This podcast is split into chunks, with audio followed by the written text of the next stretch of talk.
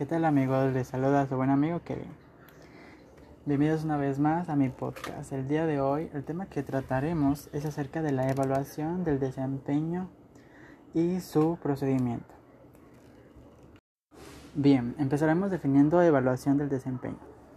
La evaluación del desempeño es un proceso sistemático y periódico de estimación cuantitativa y cualitativa del grado de eficacia con las que las personas llevan a cabo sus actividades y responsabilidades de los puestos que desarrollan dentro de una organización. Cuando nos referimos a la evaluación del rendimiento, automáticamente surgen preguntas como ¿es necesario que las organizaciones evalúen el rendimiento de sus trabajadores? ¿O es bueno que las personas obtengan retroinformación de lo que hacen y de cómo lo hacen en su trabajo? ¿O a las personas les gusta que les reconozcan su esfuerzo y sus resultados? Muchas de esas preguntas o sus respuestas suelen ser afirmativas. Por ello, podemos decir que la evaluación del rendimiento es útil para la organización y para las personas de una, de una organización. La organización puede conocer la eficacia y eficiencia de sus empleados como consecuencia, detectar necesidades formativas, retribuir equitativamente el trabajo realizado. La evaluación del desempeño es una de las áreas de actividad del profesional de recursos humanos donde más claramente se aprecia la relación entre los tres aspectos que determinan su actuación. En primer lugar tenemos la estrategia de la organización. ¿Qué quiere decir esto? Que podemos conseguir definir esos objetivos y los criterios de medida de los mismos que se utilizan instrumentos de gestión como el cuadro de mando integral o el mapa estratégico. Tenemos el segundo punto, que son los puestos de trabajo, ya que en base a estos eh, serán los que definan los objetivos de rendimiento de sus ocupantes. Y por último punto tenemos las personas que ocupan los distintos puestos. Eh, estos deberían tener unas metas individuales directamente derivadas del objetivo del puesto que ocupan dentro de la organización. Ahora bien, para que podamos evaluar el rendimiento de los colaboradores, debemos tomar en cuenta tres criterios. Número 1. La cantidad y calidad de bienes o servicios producidos por el trabajador o por el equipo de trabajo. Esto quiere decir que, que ambos conceptos deberán adecuarse a la organización. Número 2. Los comportamientos del trabajador.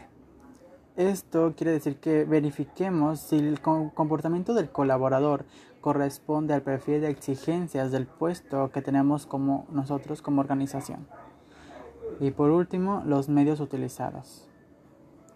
Bien, ahora siguiendo con con el tema de los criterios de evaluación, Debemos saber que el concepto de rendimiento se refiere a los resultados producidos, al periodo de tiempo considerado, y el desempeño se refiere al comportamiento de la persona que son valorados de acuerdo a la eficacia de la organización.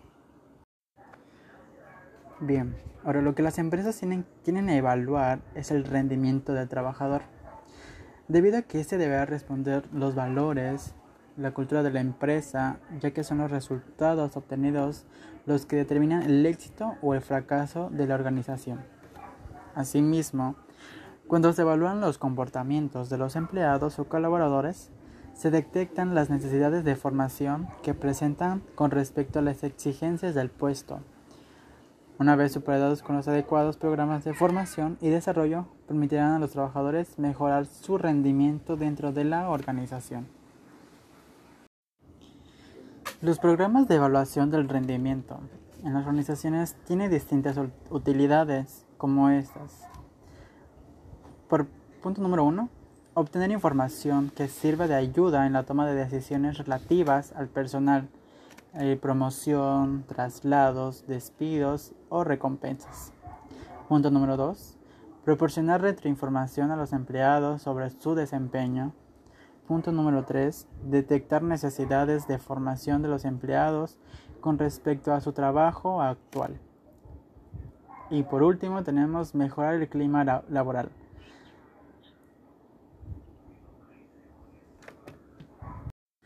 Bien, ahora nos enfocaremos en el procedimiento de evaluación del desempeño.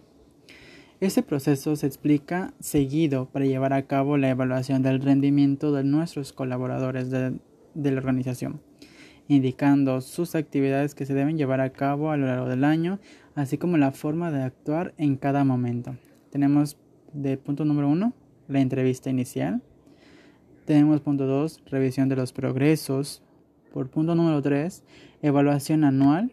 Por punto 4, retroinformación recibida por el empleado. Punto 5. Apoyo informativo y documental de que, del que se dispondrá. Al colaborador. También tenemos los instrumentos de evaluación, que esos instrumentos se utilizarán durante la evaluación del rendimiento. Eso es eh, los impresos de evaluación y autoevaluación que se emplearán como base para la entrevista o, el, o la evaluación. También tenemos los documentos utilizados en la evaluación del rendimiento. Se indican los documentos que se deben utilizar para llevar a cabo correctamente esta autoevaluación y la evaluación del desempeño. Tenemos igual por punto, tenemos el perfil de exigencias del puesto, a ocupar. Tenemos por punto número 2 el currículum del empleado. Tenemos por punto número 3 el documento donde habrán quedado registrados los objetivos fijados para el periodo evaluado. Por punto número 4 tenemos el documento utilizado para realizar las revisiones de los progresos y por punto número 5 tenemos el documento utilizado para registrar los resultados de la evaluación del rendimiento y la autoevaluación anual. Ahora que sabemos cuál es el proceso de la evaluación del desempeño, nos enfocamos ahora en los manuales de evaluación. Esos manuales de evaluación son los documentos que nos servirán a nosotros de base y de guía para llevar a cabo las evaluaciones del rendimiento de nuestros colaboradores y deberán ser conocidos por evaluadores y evaluados. Eh, normalmente se hacen dos tipos de manuales, uno general, uno general dirigido a todos los trabajadores y otro específico que serán distinto en función de si está dirigido a los evaluadores o a los evaluados. El manual general es la parte del manual común para todas las personas de la organización independientemente del puesto que ocupen dentro de la misma. Y la estructura de este manual suele ser la siguiente. Eh, tenemos eh, razones que justifican la implantación de un sistema de evaluación del rendimiento en la empresa. Eh, ¿Qué es la evaluación del rendimiento? ¿Quién realiza la evaluación del rendimiento?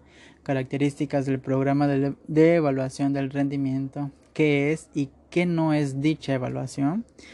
Tenemos también lo que es un resumen en las fases o etapas que implica el proceso de evaluación del rendimiento. Y por último, ¿quiénes podrán, quiénes podrán tener acceso a todos los resultados de las evaluaciones del rendimiento. Ese es nuestro manual general. Ahora vienen los el segundo tipo de manual que están dirigidos a los evaluadores o a los evaluados. Tenemos por primer punto el manual para los evaluados. Este va dirigido, eh, como ya hemos dicho, a todos los empleados de la empresa, eh, independientemente de su nivel jerárquico que ocupen. Eh, que dentro del programa de evaluación de rendimiento tendrán la responsabilidad de actuar como evaluadores y su estructura y contenido suelen incluir los siguientes aspectos. Cómo planificar el proceso anual de evaluación, cómo informar a los empleados del sistema de las fechas clave del proceso y del uso de los documentos necesarios, cómo organizar la entrevista inicial, cómo organizar las revisiones de progresos, cómo organizar la entrevista de evaluación o la evaluación, cómo realizar la entrevista inicial, la revisión de progresos la entrevista de la evaluación o la evaluación, cómo se deben atender y cumplir, y cumplir los distintos documentos utilizados, durante todo el proceso. ¿Cómo verificar que el proceso se haya llevado a cabo adecuadamente? En definitiva, en el manual del, del evaluador deberán quedar recogidos todos aquellos aspectos que posteriormente le permitan llevar a cabo con éxito las actividades que implica el rol. Esa es la estructura del, manual para eh, los evaluados. Ahora tenemos el manual para el, el evaluado.